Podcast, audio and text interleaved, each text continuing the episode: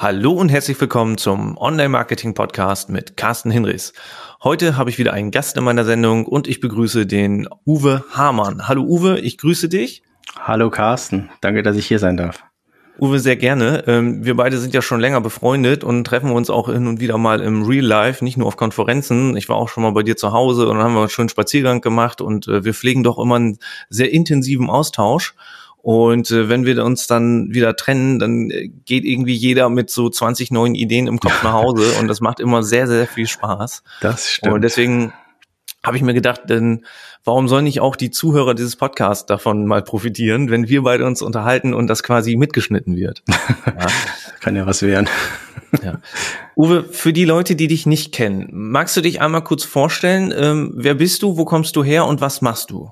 Ja, ich bin Uwe, ich komme oder wohne mittlerweile in Rheinbeck, komme ursprünglich aus der Nähe von Meißen, aus Sachsen, bin jetzt seit 25 Jahren im Norden und bin der Gründer und Geschäftsführer von Geschenke24 und dort haben wir uns auf personalisierte Geschenke spezialisiert. Nebenbei habe ich noch diverse Beteiligungen im E-Commerce-Bereich, was auch komplett themenfremde äh, Bereiche sind, die überhaupt nichts mit Geschenken zu tun haben. Und ja, Online-Marketing ist mein Hobby, das mittlerweile seit 15, 16 Jahren. Und das Schöne ist, ich konnte wirklich aus meinem Hobby meinen Beruf machen und kann damit meine Familie ernähren. Ah, das klingt natürlich sehr gut. Äh, da habe ich mich letztens noch mit dem Kai Spriestersbach drüber unterhalten. Der hat auch gesagt, Mensch, ich habe mein Hobby zum Beruf gemacht und wenn man sich mit solchen Leuten unterhält, dann merkt man ganz oft dieses Feuer für die Thematik. Das brennt einfach ohne Unterbrechung. Ne? Und das ist bei dir ja auch so. Ähm, sonst hätte ich dich natürlich nicht gefragt, ob du hier mit dabei sein möchtest. Uwe, du hast gerade gesagt, du hast Geschenke 24 gegründet mhm. und das äh, ist ein reiner Online-Shop, wenn ich das richtig weiß. Korrigiere mich an genau. dieser Stelle, wenn ich was Falsches sage. Und ihr habt euch auf, wie du eben sagtest, ähm, personalisierte Geschenke spezialisiert. Ähm, wie lange gibt es Geschenke 24 schon? Also Geschenke 24 habe ich 2009 gegründet. Ähm, die Geschichte ist eigentlich ganz lustig, weil ich habe vorher nur äh, 2006 ein Affiliate-Programm gestartet. Das war damals Presence for Friends. Und äh, das wurde halt durch, durch Google SEO halt zum größten Portal im deutschsprachigen Raum. Daraus ist dann eine Kooperation entstanden mit jemandem, der Shops betrieben hat, weil ich wollte und konnte keine Shops betreiben. Das ging ein Dreivierteljahr, war auch recht schnell erfolgreich. Aber äh, wie, wie es oft so ist, Gier frisst Hirn. Der Partner äh, hat mich betrogen und beschissen. Ich war so dumm, habe keinen Vertrag gemacht. Und letztendlich habe ich äh, das ganze Weihnachtsgeschäft von Oktober bis äh, Dezember keinen Cent gesehen. Auch mittlerweile noch nicht, was aber nicht schlimm ist, weil diese Person hat was ganz Entscheidendes gesagt. Der hat gesagt, du kannst eh keine Shops betreiben. Und wenn man mir sagt, ich kann was nicht, dann bin ich ungemein motiviert, um mir selber auch zu beweisen, kann ich's oder kann ich's nicht. Und ja, so ist die Geschenke 24 entstanden. Ich bin, das war quasi Weihnachten. Und am 7. Januar bin ich zum Notar und habe aus Trotz die Geschenke 24 gegründet, 2009. Okay, spannend. Das heißt, es ist im Grunde genommen eine große, große Challenge für dich gewesen, genau. zu sagen, Mensch, weißt du was? Wenn du mir sagst, das geht nicht, ähm, dann zeige ich dir, wie es doch geht. Und vielleicht ja sogar besser, ich weiß es nicht. Aber dazu werden wir im äh, Laufe dieser Folge noch kommen. Mhm. Okay, das heißt, ähm, seit 2009 gibt es Geschenke 24. Genau, 2009 haben wir angefangen. Ähm, hier war bei mir quasi im, im jetzigen Kinderzimmer von meinem kleinen Sohnemann. Äh, das sind so 15 Quadratmeter. Im Keller lag die Ware und da haben wir angefangen, damals mit Maike Schröder. Die ist auch jetzt meine rechte Hand und wird nächstes Jahr Geschäftsführerin von Geschenke 24 und ist von Anfang an dabei. Gefühlt ist das auch ihr Baby und genauso ist es mein Baby. Meine Frau habe ich auch vorher kennengelernt bevor es die Firma gab. Die hat alles mitgemacht, hat mir damals auch äh, per Androhung von Anwälten diesen Partner vom Hals gehalten, weil der hat wirklich Stalking gemacht. Äh, bis nachts um zwei hat er angerufen, auch Sam Samstag, Sonntag. Das war richtig nervig. Ja, also das Thema Brennen, das ist halt bei mir immer noch so und ich weiß nicht, warum das so ist. Es macht immer noch ungemein viel Spaß und wir haben natürlich auch schwere Zeiten gehabt, aber letztendlich hilft diese, diese innere Motivation, die immer wieder äh, mehr oder weniger stark brennt, ähm, am Ball zu bleiben und nie aufzuhören und gerade auch immer weiterzumachen und vor allen Dingen weiter zu lernen. Und ich hätte nie gedacht zum Beispiel, dass ich nach so vielen Jahren im Online-Marketing immer noch, auch gestern wieder ähm, in, in drei Stunden so viel zum Beispiel in dem Fall über YouTube gelernt habe. Man hört nie auf zu lernen, wenn man Bock drauf hat. Ja, das ist so, definitiv. Ähm, Uwe, sag doch kurz, ihr habt damals ähm, im Keller bei dir angefangen. Ähm, das sieht ja mittlerweile ein bisschen anders aus. Ich war ja auch schon mal bei dir. Ich glaube, das war aber auch noch ein alter Standort. Ähm, den hast du mittlerweile auch nicht mehr. Genau. Ähm, wie viele Mitarbeiter seid ihr und ähm, wie hat sich das so entwickelt im Laufe der Jahre? Ja, jetzt sind wir 50 Mitarbeiter.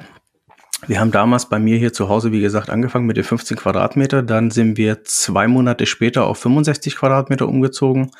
Ein Jahr später auf 225, ein Jahr später auf 500.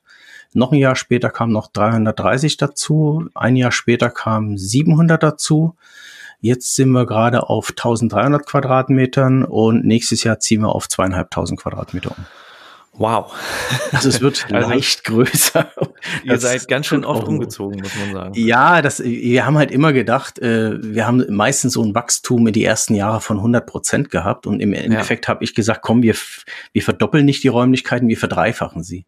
So ganz grob. Ne? Das, irgendwann haben wir natürlich aufgehört zu verdreifachen, äh, weil es auch, äh, man muss ja auf die Kosten achten und wir sind halt eigenfinanziert mit 25.000 Euro. Wir haben keinen Investor drin.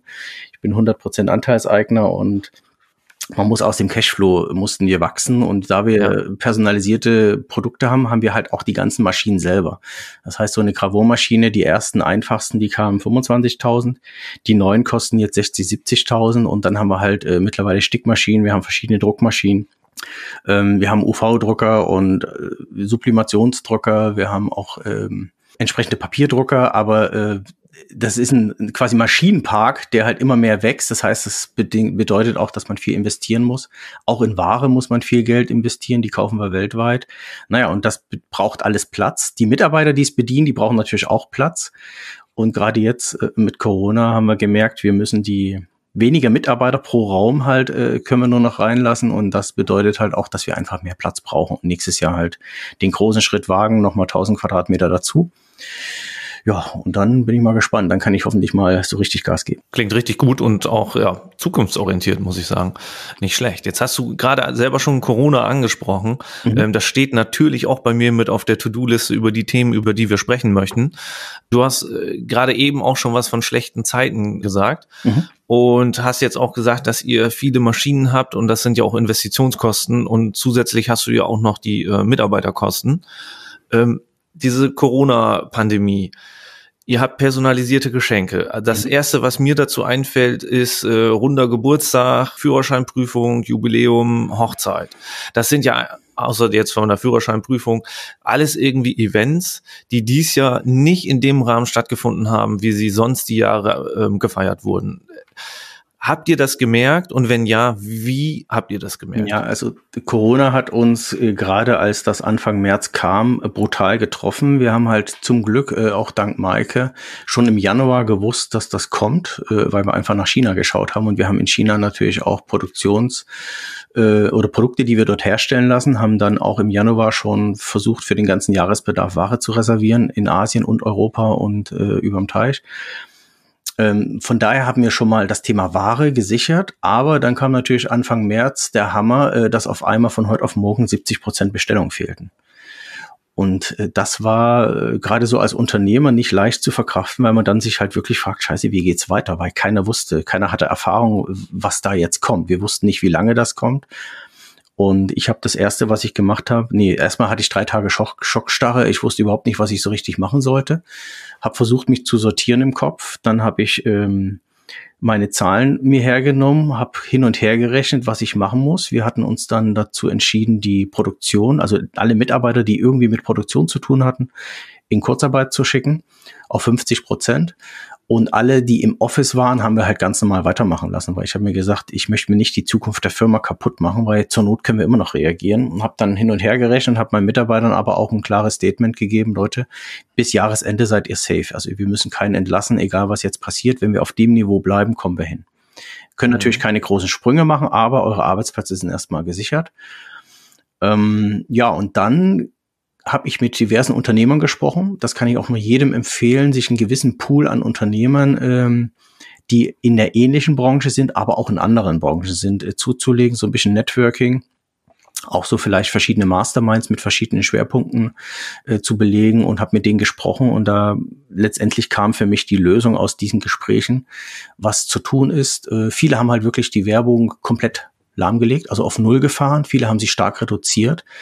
Und das hieß für mich halt, der Wettbewerb ist weniger stark. Und das war halt ein Glück für uns, weil wir haben es halt einfach laufen lassen. Und somit haben wir die Besucher billiger eingekauft.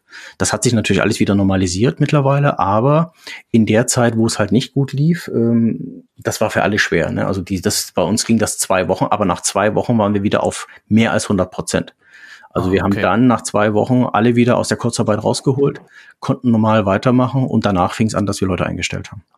Okay, das heißt, der Return des Adspends ähm, war natürlich viel, viel größer, weil die Klickpreise, wenn ihr, so, also sofern ihr Ads geschaltet habt, ähm, einfach viel geringer waren. Genau, das war ja. ein, ein Bonus. Okay, cool. Auf der anderen Seite, wie du schon angesprochen hast, Thema Geburtstag, da habe ich noch nicht verstanden, warum das so war.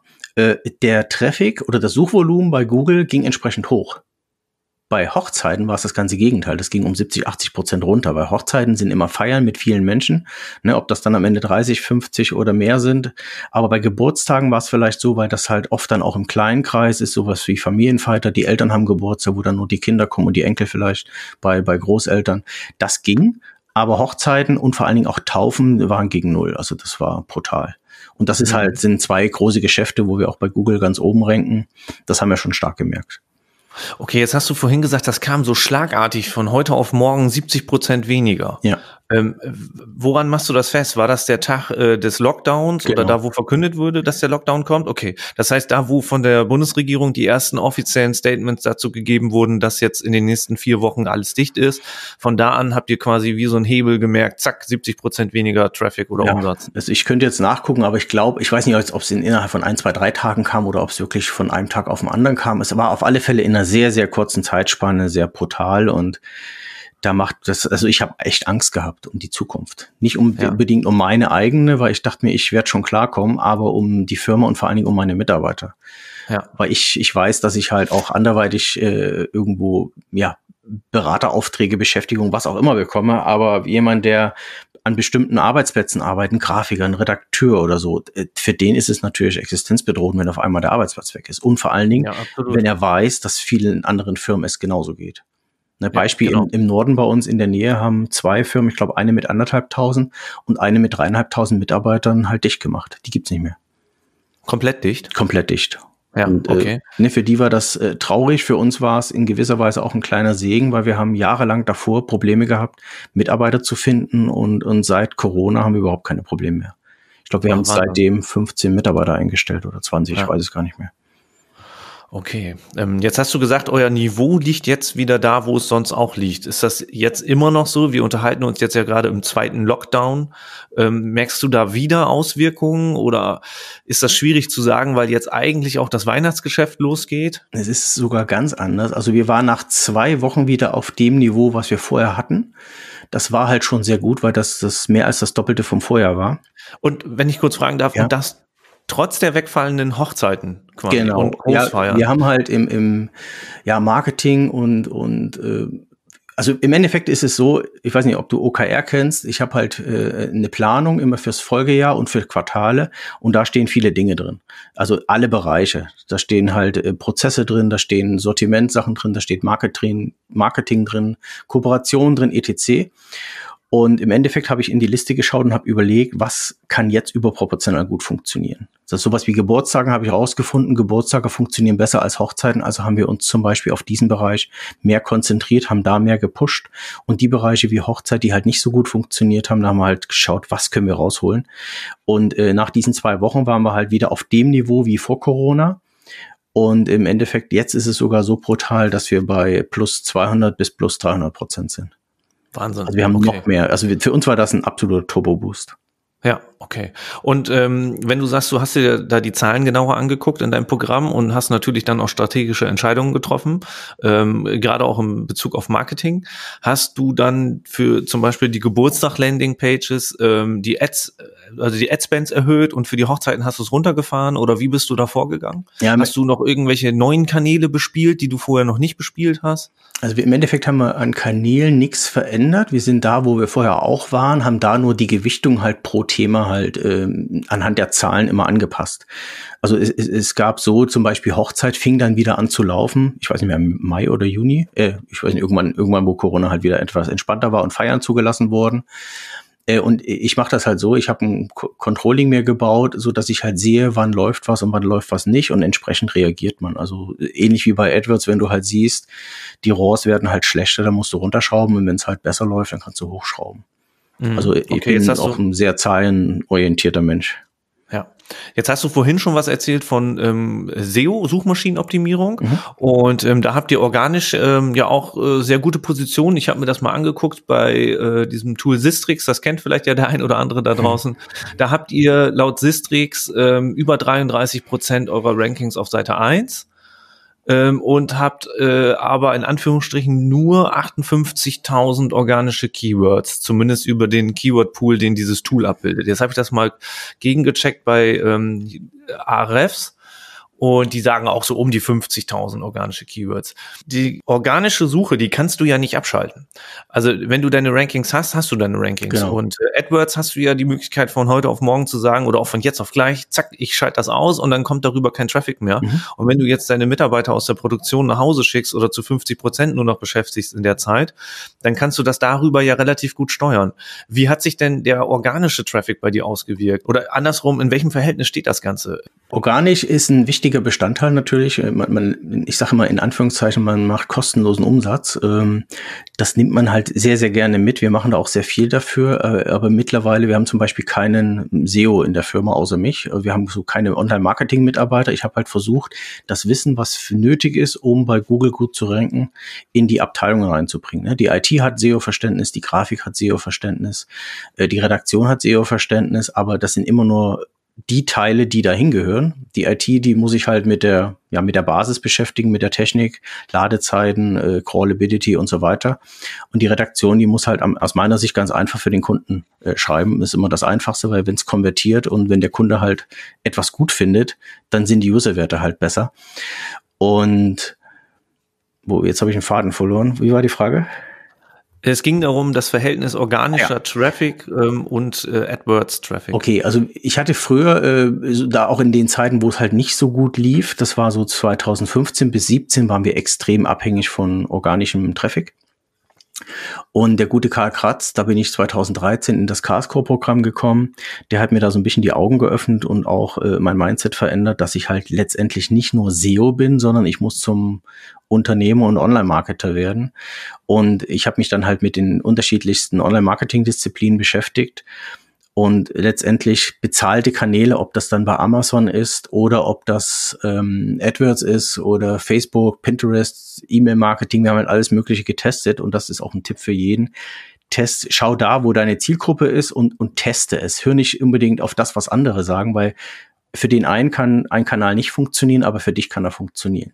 Ein Thema kann auf dem einen Kanal funktionieren, aber das ist ein anderes Thema auf demselben Kanal nicht. Also man muss eigene Daten ermitteln und äh, testen. Naja, auf alle Fälle äh, haben wir von 2015 bis 17 echt äh, es schwer gehabt, haben auch Minus gemacht in den drei Jahren. Ich wusste nicht warum. Mittlerweile weiß ich auch warum, weil äh, in der Zeit waren drei große Geschenkeanbieter, die alle Venture Capital finanziert waren, die über 10 Millionen Minu äh, über 10 Millionen Umsatz pro Nase gemacht haben und die sind von 2018 bis jetzt 20 alle pleite gegangen. So, und okay. was haben die gemacht? Ich konnte überall in die Zahlen reinschauen, in alle BWAs, weil ich jeweils die Firma übernehmen wollte. Ähm, habe dann aber gesehen, dass äh, gerade bei zwei Firmen äh, so ein großer Sumpf war, dass ich die gar nicht haben wollte. So, was haben die gemacht? Die haben halt äh, so viele Millionen Minus gemacht äh, und im Marketing halt so durchgedreht. Die haben, die waren groß und die wollten noch mehr. Gier frisst Hirn mal wieder. Und äh, die haben halt so viel Adspend rausgeschmissen, ohne dass dieses Adspend Gewinne macht und haben dadurch halt Verluste gemacht und haben dadurch alles äh, kaputt gemacht, was sie vorher aufgebaut hatten.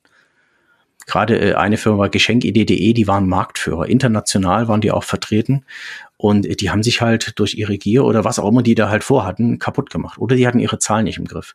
So, und mhm. kaum waren die pleite, äh, 2019, hat man halt gemerkt, oha, ein, ein Wettbewerber ist weg, auf einmal wird die Werbung günstiger oder effizienter. Man muss nicht mehr so viel ausgeben oder man hat halt das Adspend so gelassen und hat viel mehr Umsatz gemacht.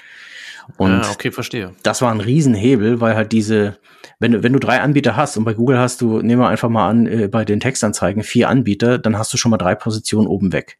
Dann nimmst du noch MyDays und Jochen Schweizer, die halt auch äh, sehr viel Geld ausgeben können, weil 30, 40, 50 Prozent der Gutscheine nicht eingelöst werden. Dann hast du also vier Wettbewerber, die dir alles wegkaufen. Und wenn die dann noch bei Google Shopping Gas geben, dann bleibt nicht viel über. Und wenn du dann aber den Fokus auf Google SEO hast, äh, dann hast du halt keine Chance, weil auch da wird jedes Jahr, auch wenn du auf Platz eins bist, der Traffic um 10, 15 Prozent weniger. Das ja. heißt, du hast einfach keine Chance zu wachsen, wenn du nicht auf allen Kanälen verfügbar bist. Oder halt äh, auch als E-Commerce-Unternehmen weg vom eigenen Shop nur gehst, sondern zusätzlich weitere Kanäle aufbaust wie Amazon, Otto, Real, ja, MyToys, was es alles so gibt, je nachdem, wo deine Produkte halt reinpassen. Uwe, das war eine super Überleitung ähm, zu dem nächsten Punkt auf meiner Liste, denn auch hier habe ich die Frage aufgeschrieben, auf welchen anderen Plattformen außer über deinen eigenen Shop vermarktest und verkaufst du deine Produkte? Und ähm, ich weiß von dir, dass du auf jeden Fall bei Amazon bist. Genau. Ähm, bist du bei Real? Bist du bei Otto? Das, was du gerade erwähnt hast? Ja, nee, da bin ich nicht, bewusst nicht, weil man dort, ich, außer es ist mittlerweile so, keine personalisierten Produkte verkaufen kann und wir verkaufen ah, okay. halt im Großteil personalisierte Produkte auch bei Amazon, über 90 Prozent. Ja. Äh, ein Riesenvorteil haben personalisierte Produkte, die sind halt vom Umtausch ausgeschlossen. Wenn jetzt ein ja. Kunde natürlich kommt und unzufrieden ist, dann machen wir das aus Kulanz trotzdem.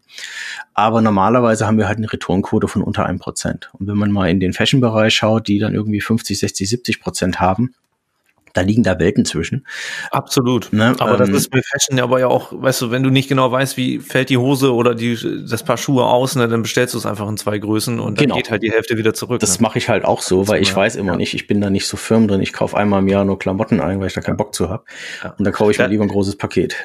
Genau. Und da ist es in meinen Augen halt auch super wichtig, dass diese Fashion-Anbieter da draußen einfach noch ganz, ganz, ganz viel mehr Aufklärungsarbeit leisten und ähm, viel mehr mit ähm, ja, Grafiken oder auch mit Zahlen genau. arbeiten, dass sie sagen zum Beispiel, Mensch, wir haben hier äh, unseren, unseren, unser Model ist 1,80 groß, dem passt das und das. So, und wenn du solche Referenzwerte hast, dann kannst du das ja auch ein bisschen besser aus, äh, ja, dir aussuchen und vielleicht auch einschätzen, welche Hose passt. Dann brauchst du nicht drei, sondern vielleicht nur noch zwei bestellen und im Idealfall bestellst du nur noch eine Hose. Ja, gerade auch, nehmen wir mal das Thema Schuhe. Äh, ich habe halt irgendwie, weiß ich nicht warum, einen breiten Plattfuß. Äh, die, ich brauche halt breitere Schuhe oder die weit ausfallen in der Breite. Und wenn ich mir dann mal von, von derselben Marke bestimmte Schuhe hole, dann passen die nicht und andere passen wieder. Und wenn man da reinschreiben würde, äh, fallen weit aus oder fallen schmal aus oder lang oder kurz oder wie auch immer, genauso bei Hosen im Bund, enge Oberschenkel, breite Oberschenkel, enger Hintern, breiter Hintern, was auch immer, äh, dann, dann kann man sich viel besser orientieren, weil jeder kennt ja seinen Körper.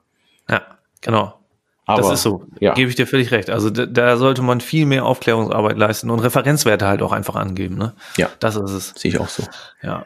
Und äh, sowas ähnliches macht ihr aber ja auch auf eurem eigenen Shop, glaube ich, ne? Oder habt ihr es zumindest mal gemacht? Ihr habt jetzt, wenn man bei euch jetzt zum Beispiel, ich sag mal, ein Whiskyglas gravieren lassen möchte, dann gibt's auch die Möglichkeit, sich da so eine Vorschau anzeigen zu lassen, oder? Jein, ist das also nicht mehr da? wir haben das mal früher im alten Shopsystem gehabt. Wir sind jetzt gerade dabei, das neu programmieren zu lassen. Wir haben jetzt ja. äh, eine Voransicht, wo man, also die müssten in, vielleicht sogar heute oder morgen online gehen, in den nächsten Tagen auf alle Fälle. Äh, die Entwickler sagen Donnerstag.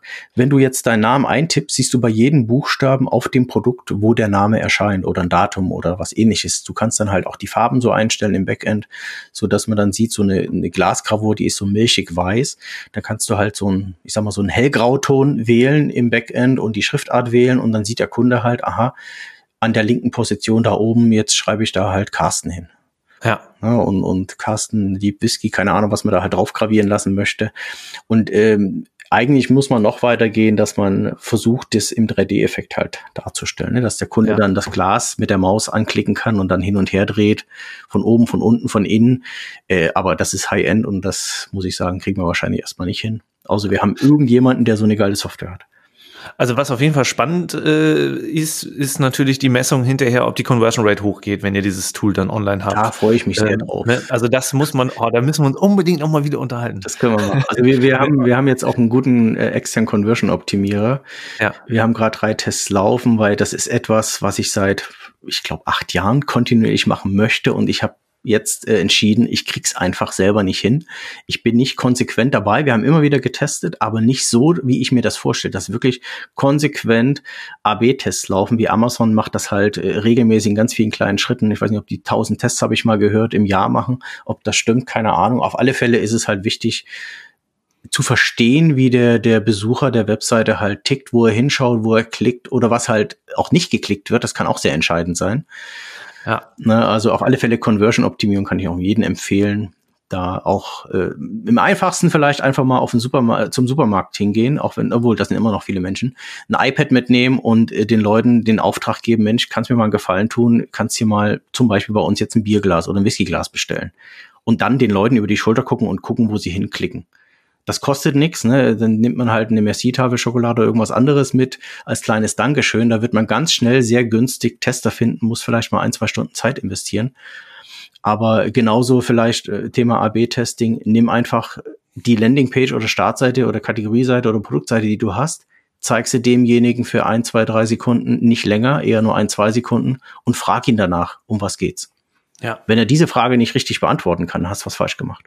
Ja, Genau, sehr gut. Äh, bin ich absolut bei dir, ja. Ich habe äh, auf einem eigenen Portal ein paar Tests mal laufen gehabt und ähm, es ist ja immer so dieses klassische, du fängst ja irgendwann mal ganz klein an mit dem Testen, so wie du es auch gesagt hast. Ähm, dann habe ich nur eine Buttonfarbe gegeneinander ausgetestet, ne? Mhm. Irgendwie blau gegen orange.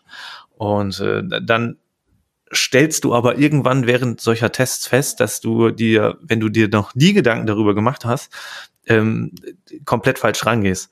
Ähm, ich habe hinterher festgestellt, dass zum Beispiel der, also wenn man sich das ganzheitliche angucken würde, mhm. äh, dann habe ich festgestellt, der blaue Button konvertiert besser als der orange Button. Mhm. Schaue ich mir aber einzelne Beiträge an und kombiniere daraus ähm, also von der Landingpage hin zur Zielgruppe, und schau mir dann nochmal an, welcher Button besser konvertiert, dann kannst du da gar keine Aussage zu machen. Dann hast du nämlich bei der Zielgruppe äh, konvertiert der orange Button besser und bei der anderen Zielgruppe konvertiert der blaue Button besser. Und wenn du dann auf Beitragsebene oder auf Produktebene jedes Mal den Button nutzt, der besser konvertiert, dann hast du hinterher nicht nur drei Prozent Uplift, sondern dann hast du hinterher ja. den gesamten Uplift aus allen konvertier, also aus allen allen besseren Konvertierungen ähm, deiner gesamten Seite quasi. Ne, das heißt, so ein Test ist auch in meinen Augen nie global zu sehen, sondern man muss halt auch da ganz, ganz, ganz scharf vorher schon differenzieren, was teste ich gegen was und für wen. Das ist auch nochmal ganz wichtig, weil du hast ja auch eine ganz andere Zielgruppe bei Geschenken für, äh, für den 30. Geburtstag als welche für den 60. Geburtstag. Definitiv. Also ich gebe dir da hundertprozentig recht. Also nehmen wir einfach mal unser Beispiel, Valentinstag. Was haben wir da? Da haben wir eine junge Zielgruppe. Da sind 85 Prozent mobil unterwegs. Ja. Das erste ist also, ich muss natürlich Desktop und mobil verschiedene Versionen haben. Und äh, zumindest sollte ich äh, die Tests auch äh, von den Daten her unterscheiden. Dann nehmen wir mal ein anderes Beispiel, äh, Geschenke zur Geburt. Das sind meistens die, die Mütter um die 30, die äh, entweder selber Kinder haben oder entsprechende Freundinnen haben, die gerade ein Kind bekommen. So, dann können das aber auch die Eltern sein, die für die Enkel was kaufen oder für die Mutter.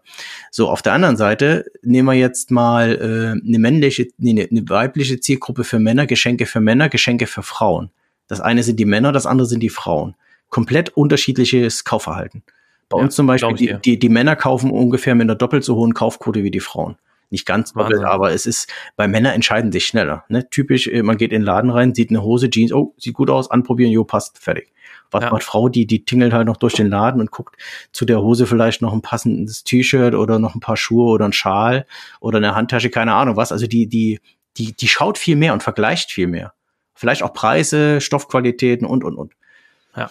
Also von daher immer auch äh, dran denken, wer, wer sitzt denn da oder wer schaut sich die Landingpage an? Wie alt ist die Zielgruppe? Ja, man sagt immer Personas. Also wir machen es zum Beispiel nicht. Ich ist mehr so Pi mal Daumen. Da kann man vielleicht auch noch viel rausholen, aber halt an die Zielgruppe denken und nicht so auf seinen eigenen Geschmack achten. Ja. Und vor allen Dingen, wenn man festgestellt hat, äh, der erste Button konvertiert besser als der zweite Button, dann baue ich einen dritten Button und teste den gegen den besser konvertierenden, weil es kann ja sein, dass es noch eine Variante gibt, die besser funktioniert als die bisher bessere. Definitiv. Ne? Das heißt, so ein Test ist eigentlich nie zu Ende. Und man kann natürlich auch lernen, wenn ein Test in die Hose geht. Beispiel, du hast Absolut. einen Button und hast auf einmal einen orangen Button, weil du denkst, der orange funktioniert besser und dann geht die Kaufquote runter. Das heißt, der Button, die Buttonfarbe ist entscheidend. Da kannst halt da weiter testen. Ja, vor allen Dingen, wenn das eine Zielgruppe Männer ist und du hast äh, rote und grüne Buttons und du hast äh, aber ja eine die Rot-Grün-Blindheit bei den Männern. Äh, dementsprechend kann das völlig in die Hose gehen. Stimmt, habe ich vorhin schon gar nicht drüber ja. nachgedacht. Bist du farbenblind? Ja, nein. Andere Buttonfarbe. Gut, Uwe, wir sind zu diesem Thema jetzt irgendwie so ein bisschen gekommen von äh, der Frage, auf welchen Plattformen bist du unterwegs? Jetzt hast du gesagt, ähm, bei Otto und Real bist du bisher nicht unterwegs gewesen, weil es bis zu dem Stand deiner Informationen nicht möglich war, ähm, personalisierte Geschenke dort zu verkaufen. Was ihr macht bei Amazon, kannst du das, hast du schon gesagt? Genau. Wie sieht's mit eBay aus? Bist du da? eBay geht's mittlerweile. Wir haben äh, bewusst eBay damals abgeschaltet, weil bei eBay sind, ist eine ganz andere Zielgruppe unterwegs, die viel, ich sag's mal äh, vorsichtig, supportintensiver ist. Äh, das haben wir uns gespart und die gleichen Bemühungen, die wir in Amazon investiert haben, haben bei eBay halt ein Hundertstel Umsatz gebracht. Okay. Bei anderen performt, ich kenne einen Werkzeughändler, der performt super gut auf eBay, äh, ja. der performt auch bei Real gut. Also man muss halt immer schauen, welche Produkte werden wo gesucht. Und unsere Produkte halt werden nicht so viel bei eBay gesucht. Und auf der anderen Seite hast du bei eBay auch wirklich viele kleine Ramsch-Produkte, wo dann halt ein ähnliches Produkt statt 20 Euro 8 Euro oder 7 Euro kostet. Und ja. ich war noch nie ein Freund davon, in den Preiswettbewerb zu gehen, sondern äh, das, das Produkt soll für sich sprechen und entweder der Kunde findet es toll oder halt nicht. Also versuche ich da zu sein, wo unsere Zielgruppe ist. Und das ist zum Beispiel Amazon. Und auf Amazon, wenn du dort hast du ja organische Rankings, mhm. genauso wie du das bei Google auch hast. Und da gibt es aber auch die Möglichkeit, bei Amazon Ads zu schalten. Das machst du dann auch. Genau, das mache ich auch. Ja. Also bei Amazon kann man sagen, ähm, ich weiß gar nicht jetzt genau, wo das Verhältnis liegt, grob vielleicht 50-50 oder mal 40-60 oder andersrum, je nach Jahreszeit. Ähm, ohne Ads würde ich sogar mittlerweile sagen, kommt man sowohl auf Google als auch auf Amazon nicht mehr klar. Also entweder man ist zufrieden mit einem kleinen äh, Zugewinn, wenn man vielleicht alleine unterwegs ist oder mit ein, zwei, drei Mann, dann mag das alles noch funktionieren. Aber wenn du halt 40, 50 Mäuler zu stopfen hast und den auch versuchst, eine, eine sichere Zukunft zu bieten, dann musst du halt auch äh, dich dem Wettbewerb stellen und auch mit Ads dann halt klarkommen. Und das ist natürlich auch eine zeitintensive Sache, weil du kannst nicht die Ads einmal online stellen und dann läuft. Das muss man halt regelmäßig nachkontrollieren, weil gerade jetzt auch zu Corona-Zeiten haben wir gesehen, dass halt bestimmte Keywörter einfach gar nicht mehr funktionieren. Ähm, ne, wenn wir jetzt mal die, die, den Hochzeitsbereich sehen, da haben wir halt zum Beispiel auch Produkte für draußen, für den Garten, so Richtung Dekoartikel. So, Deko und Homeoffice, das ging natürlich durch die Decke. Also ich kenne so diverse Gartenmöbel äh, oder ähnliche Anbieter oder jemand, der Strandkörper anbietet. Der war ruckzuck ausverkauft. Also der hat seinen Jahresbedarf in einem Monat verkauft oder in zwei Monaten. Das war unglaublich. Und wir haben auch bestimmte Produkte halt in dem Sektor und die gingen halt entsprechend gut, obwohl es Hochzeitsgeschenke waren. Aber andere Produkte gingen halt überhaupt nicht mehr. Mhm. Also man muss da sehr genau in seine Zahlen schauen. Nicht nur, dass man sowas wie BWAs lesen kann, sondern auch wirklich versucht, den Kunden und die Situation zu verstehen, was hat sich geändert, warum verkaufe ich jetzt bestimmte Produkte mehr oder halt weniger. Also du musst relativ agil dann auf den Markt auch reagieren würde ich empfehlen. Also ich ja. bin ja auch abends, äh, meine Frau kennt das mittlerweile, wenn sie die Kinder ins Bett bringt, dann analysiere ich halt noch mal ein, zwei Stunden. Ähm, es macht mir halt auch Spaß zu sehen, warum, weshalb, wieso und zu verstehen, sich was ändert und entsprechend äh, ändere ich dann meine Strategie oder Entscheidung halt auch. Das kann innerhalb von einem Tag auf den anderen sein. Dann, dann sage ich zum Beispiel Dienstag, heute müssen wir das und das und das machen und am Mittwoch sage ich, nee, nee, Kommando zurück, wir müssen das machen. Und meine Mitarbeiter, die kennen das schon, die wissen das. Ähm, ich liege natürlich auch mal falsch, ist nicht schlimm. Und vor allen Dingen auch die Mitarbeiter mitdenken lassen, äh, die überstimme ich natürlich auch öfters mal, wenn ich einfach falsch liege. Also niemand ja. hat die Weisheit mit Löffeln gefressen. Von daher, äh, gute, gute mitdenkende, motivierte Mitarbeiter sind das A und O in der Firma. Ja. Ohne die geht's nicht. Ja, die sind Gold wert, das muss man einfach so sagen. Ne? Das ist, das ist einfach so. Ja. Uwe, ich habe jetzt noch mal eine andere Frage. Und zwar bei Google ist das ja so, da äh, hast du organisches Ranking und da hast du Ads und ähm, je nachdem, äh, wo die User dann draufklicken, landen sie bei dir im Shop. Bei Amazon ist das so, da können sie die Produkte direkt kaufen. Mhm. Ähm, wie sind da die Conversion Rates Unterschiede? Magst du da was zu sagen? Also performt Amazon beim ja, beim organischen und auch bei den Ads einfach viel, viel besser, ja. weil kein anderer Shop mehr, also keine zweite Seite geladen wird oder also ich glaube, erstens ja, Amazon performt deutlich besser. Also ich würde sogar sagen Faktor zwei bis drei. Also wir haben sogar Produkte, die dort eine Kaufquote personalisiert von über 20 Prozent haben. Ähm, gute Produkte haben halt über 10 Prozent Kaufquote. Also im Endeffekt ganz einfach, aus 100 äh, Besuchern machst du halt grob 10 Verkäufe. Im Shop ja. sieht das ganz anders aus. Nehmen wir jetzt mal organisch, da machst du halt aus 200 Besuchern einen Verkauf bei einem bestimmten Thema. Bei anderen Themen machst du vielleicht aus 100 Besuchern zwei, drei Verkäufe. Bei AdWords ist es deutlich besser, weil du halt genau weißt, aha, dieses Keyword äh, schaltest du für dieses Produkt und dann konvertiert's oder konvertiert's nicht. Und äh, bei Amazon ist ja definitiv, es konvertiert besser. Das ist zum einen, ich glaube, es liegt am Vertrauen weil die Kunden halt äh, bei Amazon schon einsteigen und sagen, ich möchte heute ein Produkt ABC. Ich habe zum Beispiel hier dieses Mikro einfach aufgrund äh, deiner Empfehlung einfach die URL eingegeben und gekauft. Weil ich weiß, Amazon, es funktioniert. Wenn was nicht funktioniert, ich kann es zurückgeben, ich kriege mein Geld wieder, ich kann umtauschen, es wird schnell geliefert und so weiter. Aber äh, Leute, die einen Shop nicht kennen, zum Beispiel uns, die wissen ja gar nicht, wird da was verschickt oder nicht. Ne, ich glaube auch zu in, jetzt äh, seit Corona haben halt viele Leute erstmalig äh, sich intensiver mit dem Onlinehandel beschäftigt und mussten oder durften lernen, oh, es ist ja gar nicht so schlimm, es funktioniert, es kommt auch was an. Ne, oder ich kann auch mit dem Shopbetreiber in Kontakt treten, ich kann ihn anrufen, ich kann ihn anschreiben, die sind bemüht. Ähm, von daher äh, glaube ich einfach, Thema Vertrauen ist ganz, ganz wichtig und deshalb konvertiert Amazon besser. Ja, das sehe ich auch so. Das äh, Thema Trust ist ein ganz, ganz wichtiges, gerade auch, wenn man immer wieder mal hört, hier sind irgendwelche Phishing-Mails unterwegs oder mhm. es gibt auch offizielle Warnungen, ähm, dass irgendwo vielleicht betrügerische Online-Shops unterwegs sind. Im Fernsehen wird auch darüber berichtet und die Leute, also wir dürfen uns natürlich nicht als Zielgruppe sehen. Wir sind ja die Experten im Bereich Online, muss man ja so sagen. Wir mhm. beschäftigen uns jeden Tag damit und selbst uns kann es schon immer wieder mal passieren, dass wir uns eine E-Mail dreimal angucken müssen, um herauszufinden, Moment mal, das ist aber jetzt nicht original original. Definitiv. Ne? Und äh, da ist, ich sehe das in meinem eigenen äh, Familienumkreis, wenn es da irgendwie um Bestellungen geht, dann führe ich die aus. Ne, so, weil einfach da die Angst zu groß ist, irgendwie, äh, ja, irgendwie einen Griff ins Klo zu machen. Ja, selbst wenn man jetzt mal Amazon als Trust-Faktor nimmt, weiß man ja auch, äh, wir wissen das, dass viele von diesen Bewertungen halt gefaked sind.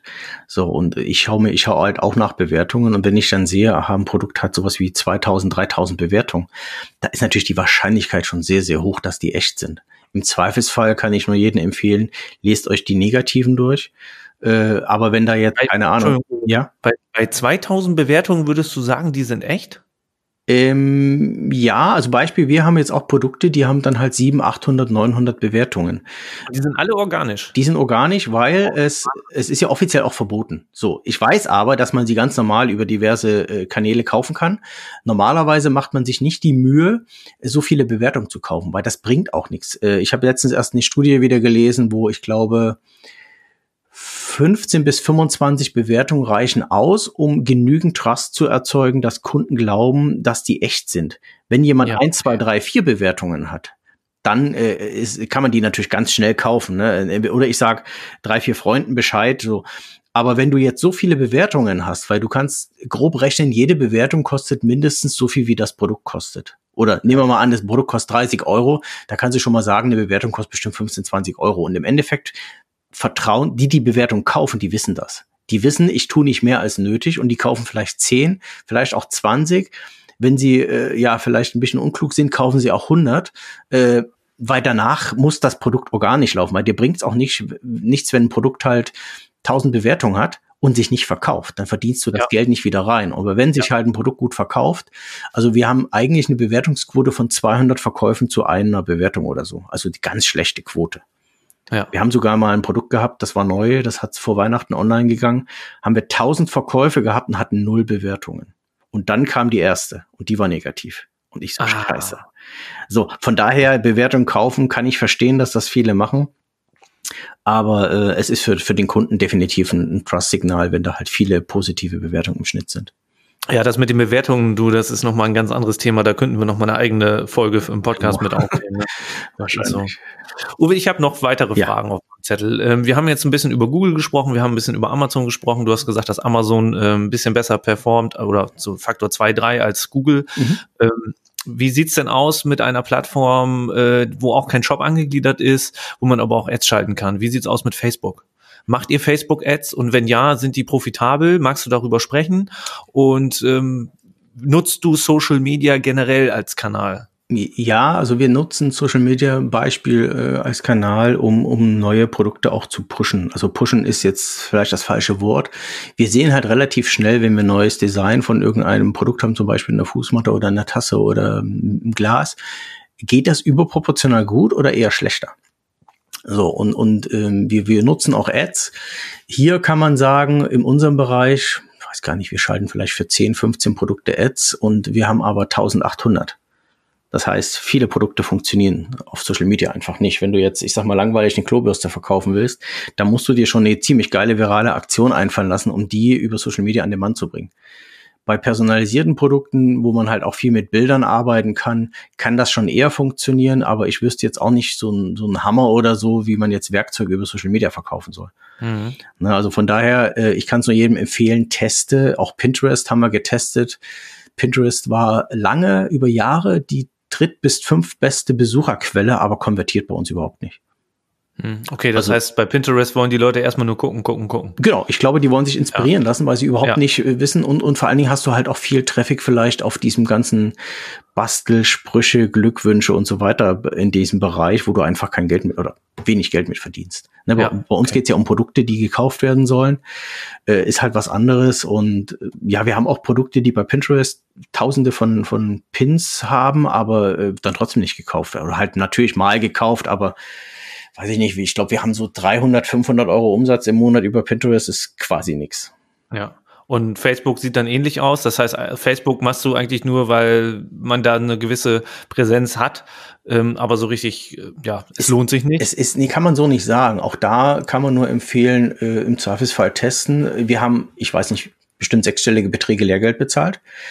Also äh, ich, ich habe es halt immer wieder versucht über viele Jahre und ich habe auch diverse Agenturen getestet und das ist nicht so, dass die jetzt alle keine Ahnung hatten, aber die haben halt extrem unterschiedliche Ergebnisse bei verschiedenen Produkten bei unterschiedlichen Jahreszeiten erreicht. Also grob kann man sagen, äh, bisher hat halt keiner geschafft, äh, durchgehend sehr gute Ergebnisse zu erzielen. Bis, ja, auf, okay. bis auf einer. Also das ist ah, jetzt okay der letzte, der zumindest mal äh, äh, schwarze Zahlen halt in nicht so guten Zeiten erwirtschaften kann. Und ja. das ist schon bei bei also auch da das Tracking war dann halt immer falsch eingestellt und ich habe auch Entscheidungen getroffen auf Basis von dem falschen Tracking. Und der gute Mann hat mir das zum Glück hat mir da die Augen geöffnet. Heißt ah, okay. nicht, dass die anderen jetzt alle katastrophal waren. Ne? Also der, der, der Vorgänger, der hat zwischendurch richtig gute Ergebnisse erreicht und danach war es eine Katastrophe. Äh, aber ich weiß jetzt nicht, ich bin ihm da nicht böse oder so. In Summe pass, hat's gepasst. Aber es ist halt so. Mal geht, mal geht nicht. Und ja. ich glaube auch, ähm, wenn man selber nicht die Agentur, den Agenturen die richtigen Informationen geben kann, dann funktioniert's halt nicht. Das ist vielleicht ja, nochmal ein ganz, ganz wichtiges mhm. Learning. Also für alle selber versuchen, schlauer zu werden in, in den Bereichen, wo man halt äh, mehr schaffen möchte, um dann auf, nicht unbedingt auf Augenhöhe, aber auf einem gewissen Niveau mit externen Beratern oder Agenturen arbeiten zu können, damit die besser das eigene Geschäftsmodell verstehen. Weil die können das gar nicht wissen. Die können da nicht anfangen und ab Tag eins da super geile Zahlen hinbekommen. Geht gar nicht also das heißt, die brauchen die Sicht nach innen und innen muss man natürlich auch mit denen zusammenarbeiten und denen die entsprechenden Informationen geben, damit sie gut performen können. Und wer das nicht macht, der wird immer entweder Potenzial liegen lassen oder halt keine guten Zahlen erwirtschaften. Das ja. ist zumindest meine Erfahrung. Bin ich bei dir. Du hast eben was ganz Spannendes gesagt und zwar äh, war das Tracking nicht richtig implementiert oder es hat falsche Ergebnisse geliefert. Das ist natürlich die eine der größten Gefahren, dass man in seiner gesamten Gleichung, man kennt es früher aus der Schule, da war der Weg entscheidend, auch wenn das Ergebnis hinterher schlecht war oder nicht richtig war, dann hat man trotzdem noch vom Mathelehrer ein paar Punkte bekommen. Mhm. Äh, meistens wurde dann für ein falsches Ergebnis nur irgendwie 0,5 Punkte abgezogen. Ähm, in unserem Fall ist das aber so, äh, bei uns interessiert sich keiner für den Weg, bei uns genau. muss hinten das Ergebnis stimmen. Und wenn du also irgendwo eine Variable hast in deiner Gleichung, die ähm, falsch ist, dann kann natürlich nur Quatsch rauskommen. Ne? Und da muss man ganz, ganz genau hingucken und man muss auch immer wieder die Dinge, die man da äh, analysiert, in Frage stellen und nochmal überdenken und nochmal äh, genau anschauen.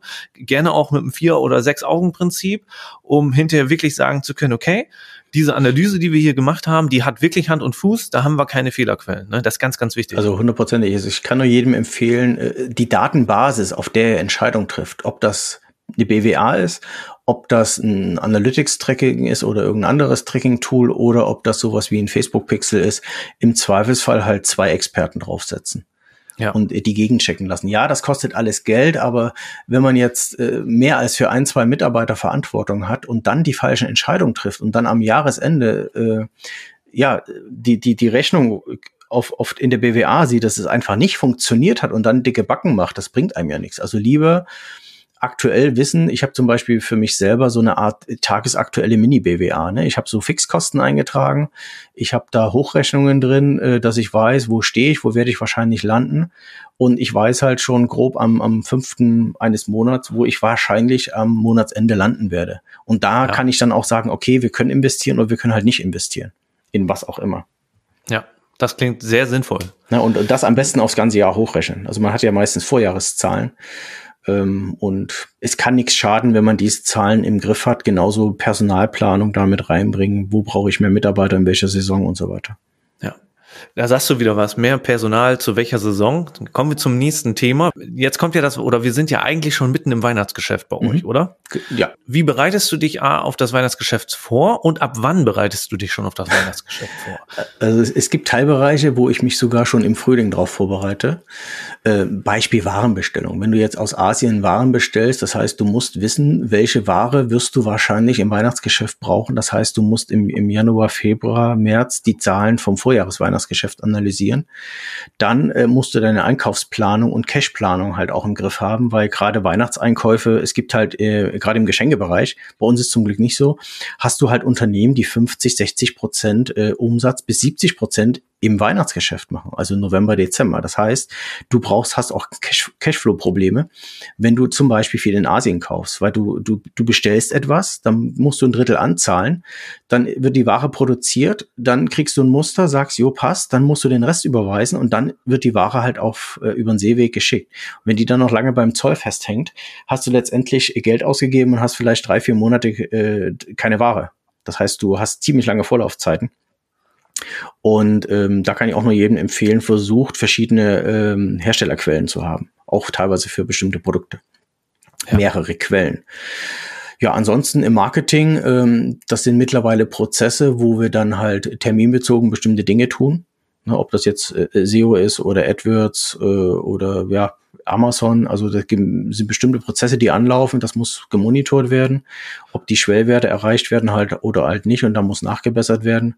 Aber grob kann man sagen, bei uns ist es so, ab dem Hochzeitsgeschäft äh, ist Vorweihnachtsgeschäft. Das Hochzeitsgeschäft ist meistens halt Ende Sommer zu Ende, also im September irgendwann. Das ist noch nicht so, dass wir dann alle nur für Weihnachten arbeiten, aber ab da geht's halt los, dass man sich vorbereiten sollte. Also wer jetzt anfängt, äh, ist recht spät unterwegs. Also das heißt, du würdest sagen, mit Einzug der Spekulatius in den Supermarkt äh, fängt bei euch auch die Vorbereitung auf das Weihnachtsgeschäft an. Genau, genau. Ja. Also das kann auf keinen Fall schaden, wenn man es halt macht. Auf der anderen Seite, äh, wenn man halt jetzt wie wir über zehn Jahre im Geschäft ist, dann hast du halt auch vieles schon vorbereitet, was du nicht mehr vorbereiten musst. Ja.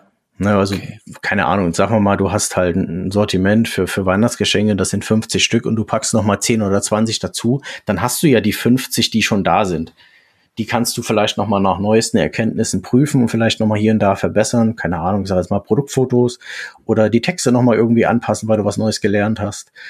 Ähm, vielleicht nochmal die Preise der Wettbewerber äh, gegenchecken, ob du überhaupt im richtigen Rahmen spielst. Aber im Großen und Ganzen, ja, am besten ab September vorbereiten. Gut, das heißt natürlich, wenn du jetzt auf deiner Webseite selber noch relativ viele Dinge veränderst oder auch anpasst, ähm, das kannst du natürlich nur machen, weil du in der Situation bist, dass du gar nicht so sehr auf den organischen Traffic angewiesen bist. Wenn ich mir jetzt überlege, jemand ist auf den organischen Traffic ähm, aus und macht vielleicht wenig Paid äh, Traffic, dann hat er natürlich immer das Risiko, wenn er auf seiner Webseite etwas ändert, dass er dann in eine Neuberechnung oder Neueinstufung seiner Webseite äh, gerät und dann auch ja Positionen ähm, verliert. Ich kenne viele, die sagen, nee, vor Weihnachten, so die letzten zwei Monate, da machen wir erstmal gar nichts an der Seite, da wollen wir bloß nicht Google verärgern. ja, ist die Frage, was sind Änderungen? Also Änderungen sind für mich halt zum Beispiel auch neue Inhalte. Neue Inhalte kannst du immer bringen äh, solange du nicht komplett die Struktur der Seite veränderst. Und äh, ich habe gar keine Angst mehr vor diesen auch Veränderungen, äh, solange ich nicht die, die komplette Technik halt ähm, ja ändere. Äh, soll also in Shop Redesign würde ich auf keinen Fall jetzt machen. Ich würde ja. auch keine ganz äh, entscheidenden globalen technischen Dinge machen, wie jetzt an den Zahlungsarten rumspielen, die sollten jetzt stehen. Aber in unserem Beispiel, wir machen es halt so, dass wir jetzt den Produktdesigner online bringen und der ist dann halt erstmal auf einer Seite online und dann auf der zweiten, auf der dritten und so weiter. Das heißt, es sind manuelle Anpassungen nötig und das wird dann halt Stück für Stück ausgerollt bei den Topsellern. Da habe ich ja. überhaupt keine Angst und wir machen dann halt Messungen. In dem Fall werde ich es wahrscheinlich einfach scharf schalten und mir die Kaufquoten vorher-nachher anschauen und dann auch mit den Kaufquoten von anderen Produkten vorher-nachher anschauen, äh, weil ein AB-Test könnte relativ komplex werden. Von daher, in dem Fall kann ich das Risiko gehen und einfach mal scharf schalten. Jetzt haben wir schon äh, sehr, sehr viel besprochen. Ich habe noch, äh, wir kommen so langsam auch zum Ende. Ich habe hier noch eine Frage stehen, äh, die hast du aber während des äh, Podcasts eigentlich schon beantwortet. Und äh, zwar würde ich dir jetzt gerne so drei Tipps für Shopbetreiber abluchsen, wo mhm. du sagst, Mensch, wenn ihr irgendwie was machen wollt, das sind so drei Tipps, ähm, die ich euch mit an die Hand geben kann. Die haben mir immer gut weitergeholfen. Ähm, du hast aber zwischendurch immer wieder mal Tipps gegeben und deswegen würde ich an dieser Stelle einfach sagen, hört euch den gesamten Podcast an. Ähm, Uwe hat ähm, mindestens drei gute Tipps äh, rausgehauen. Ähm, ich sage nur iPad beim Supermarkt oder halt auch generell das Testen auf der Webseite oder auch verschiedene Experten zu Rate ziehen, wenn es darum geht, wichtige Daten für strategische Entscheidungen zu analysieren. Was, was ja. halt äh, vielleicht nochmal ein ganz einfacher, auch kostenloser äh, Tipp ist, unterhaltet euch mit Leuten aus eurer Branche. Also bei uns ist auch so, äh, ich unterhalte mich sogar mit meinem ärgsten Wettbewerber, weil wir sind jetzt keine Feinde oder so, sondern wir tauschen uns aus. Ich bin mit dem Geschäftsführer in Kontakt. Ich habe mit anderen Geschäftsführern aus der Geschenkebranche äh, unterhalte ich mich und natürlich auch mit artverwandten Bereichen, die jetzt äh, einer, der ist im Textilbereich bei Amazon äh, Marktführer. Das sind meistens äh, sehr clevere Menschen, die sehr erfolgreich sind und von denen kann man lernen. Und wenn man jetzt nicht so verklemmt ist und sagt, hey, ich will von mir kein Wissen rausrücken. Ja gut, wenn du selber nichts preisgibst von dir oder von deinem Wissen, kriegst du auch kein Wissen. Also ich bin da sehr offen äh, meistens und das funktioniert sehr gut, weil die anderen geben einem dann wichtige Tipps, Ratschläge und, und so lernt man halt gegenseitig voneinander. Und ich sage mir auch immer, der Kuchen ist so groß. Also der deutsche Markt ist riesig. Äh, wenn man jetzt in dem Bereich von irgendwie, weiß ich nicht, sag mal, von einer halben Million bis viele Millionen unterwegs ist, ist der, der Markt ist viel, viel größer. Und soweit ich es kenne, online macht, glaube ich, nur ungefähr zehn Prozent Umsatz gegenüber offline. Und was ist jetzt mit Corona passiert? Äh, Offline-Märkte, die lassen richtig federn jeder im Online-Bereich kann heilfroh sein, dass er im Online-Bereich unterwegs ist und jetzt nicht Angst um seine Zukunft haben muss. Und unterhaltet euch einfach. Also sprecht mit anderen, seid, seid offen und, und ihr werdet sehen, äh, wie sagt man so schön, wenn man den Gegenüber anlächelt, lächelt der auch meistens zurück. Also wenn man jetzt nicht so total verklemmt ist oder ein Arsch ist, dann funktioniert das meistens auch. Ja, da bin ich völlig bei dir. Wer gibt, der bekommt auch genau. was. Das ist, das ist einfach so. Ne? Und das kostet genau. nicht mal was, außer Zeit invest. Aber das macht halt auch Spaß, ne? Und zur ja. Not kann man sich auch mal zusammen irgendwo, ach nee, beim Bäcker kann man ja auch nicht mehr einen Kaffee trinken. Da geht man halt spazieren, so wie ich das gerne mache. Ja. Dann unterhält man sich halt beim Spazierengehen, gibt sich ein paar Ratschläge und ich wette mit euch, wenn ihr euch ein, zwei Stunden mit jemandem unterhaltet, der ein bisschen gleichgesinnt ist, äh, werdet ihr locker ein, zwei Tipps bekommen, ja. die euch weiterbringen können. Das denke ich auch. Ich mache es genauso. Ich unterhalte mich auch mit anderen Leuten aus der Branche. Ähm, und da tausche ich mich regelmäßig aus. Äh, dieser Podcast ist eine mega geile Plattform, um sich auszutauschen, weil im Vorfeld und nach der Aufnahme immer noch weitere Gespräche stattfinden. Und äh, das macht einfach super, super viel Spaß. Uwe, ähm, ich würde sagen, wir sind so fast am Ende angekommen. Mhm. Ähm, ich habe noch so eine Frage, ähm, das ist so ein bisschen Blick in die Glaskugel, aber gleichzeitig auch ein bisschen Blick in deine persönliche Planung. Ihr habt jetzt 50 Mitarbeiter und bezieht bald 1300 Quadratmeter. Wo siehst du dich in fünf Jahren mit der Firma? Das ist eine richtig gute Frage. Also ich vermute mal, dass wir nächstes Jahr ein, weiterhin ein sehr gutes Wachstum haben, nicht unbedingt auf dem Niveau von diesem Jahr. Ähm, Mitarbeitertechnisch weiß ich gar nicht, wie viel da jetzt noch nach oben geht. Fünf Jahre, boah, da kann viel passieren. Das können, das können theoretisch 60 Mitarbeiter sein, das können aber auch über 100 sein. Ich habe keine Ahnung. Also der Markt wird sich halt bis dahin auch verändern. Ich weiß auch nicht, wie das mit Corona weitergeht, ob der Impfstoff jetzt wirkt, äh, so wirkt, wie sie es versprechen oder denken. Ich glaube auf alle Fälle, dass sich der der E-Commerce-Markt halt weiter mit einem Turbo äh, durch Corona halt entwickeln wird. Das heißt, die, die jetzt schon online handeln oder die, die es noch nicht machen, äh, sollten drüber nachdenken, diesen Schritt zu gehen, äh, zu investieren, weil offline ist für mich so ein bisschen sterbend. Die Innenstädte werden aussterben und die Online-Händler, vor allen Dingen auch so Riesen wie Amazon oder Otto, die werden halt immer mehr davon profitieren. Ja, und ich gehe mal davon aus, dass wir auch einer der Profiteure sein werden. Wir sind es auf alle Fälle dieses Jahr. Und ich glaube, äh, das hat ein bisschen was mit Agilität zu tun. Wer auch bereit ist, äh, ins Risiko zu gehen, was zu versuchen und zu ändern.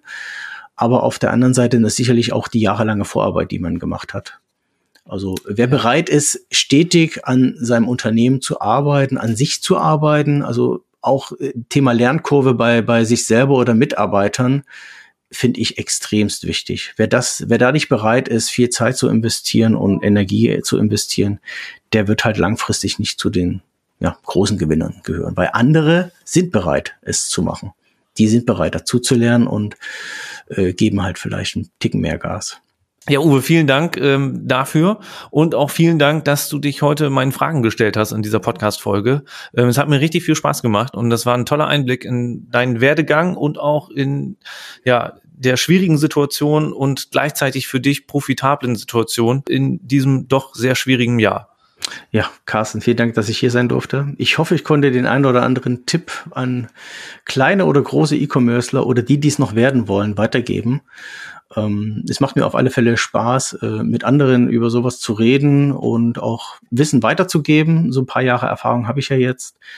Ähm, ich lerne genauso natürlich in ähnlichen Gesprächen mit anderen. Ich habe auch von deinen Podcasts, also du bist ja so ein heimlicher Lieblingspodcaster mittlerweile von mir geworden. Auch die Folge mit Kai, äh, mit Kai die fand ich super geil. Ähm, hatte ich dir auch geschrieben. Ach, jetzt werde ich ganz rot. Ja, also an euch beide, ihr macht das super toll. Ich hoffe, da kommt bald noch mehr. Und ich bin auf deine nächsten Gäste gespannt. Freue mich immer drauf, wenn ein neuer Podcast online geht. Aber es gibt ja noch weitere äh, Podcasts, die man auf alle Fälle hören sollte. Na, aber deiner ist auf alle Fälle im Moment mein Lieblingspodcast. Ohne, Ach, ohne zu schleimen jetzt, das meine ich ernst. Ja. Du kannst mich, ich bin nicht so der Schleimer. Ich sag, ja, was stimmt. ich denke. Ja, das stimmt. Ja, Uwe, ähm, ja, vielen Dank. Ich, ich weiß gar nicht, was ich da jetzt zu sagen jetzt soll. Jetzt habe ich hier aus dem Konzept gemacht. So ein bisschen schon. Äh, wie immer würde ich an dieser Stelle unsere Hörer jetzt darauf hinweisen, wenn ihr Fragen zu dem Thema habt und wenn ihr Fragen zu, also an Uwe habt, dann äh, geht doch bitte auf www.termfrequenz.de, sucht meinen Podcast, die entsprechende Folge und äh, kommentiert dann unter der Folge eure Frage und ähm, ich werde Uwe regelmäßig darauf anstupsen, dass äh, wenn neue Kommentare eingegangen sind, äh, er doch dort bitte antworten möchte. Dann haben wir nämlich alle Fragen gesammelt, wenn was kommt und äh, jeder kann sich die Antwort dort durchlesen. Ja. Sehr schön. Uwe, dann ja, Dankeschön, dass du heute da warst. Ich wünsche dir heute noch einen erfolgreichen Tag. Viel Spaß heute Abend, äh, wenn die Kinder ins Bett gebracht werden bei der Analyse der Daten. danke, danke. Und äh, dann viel Spaß bei den weiteren Folgen, die von mir noch kommen werden. Und bis demnächst. Ja, bis bald, Carsten. Ich danke dir, ne? Tschüss. Ciao.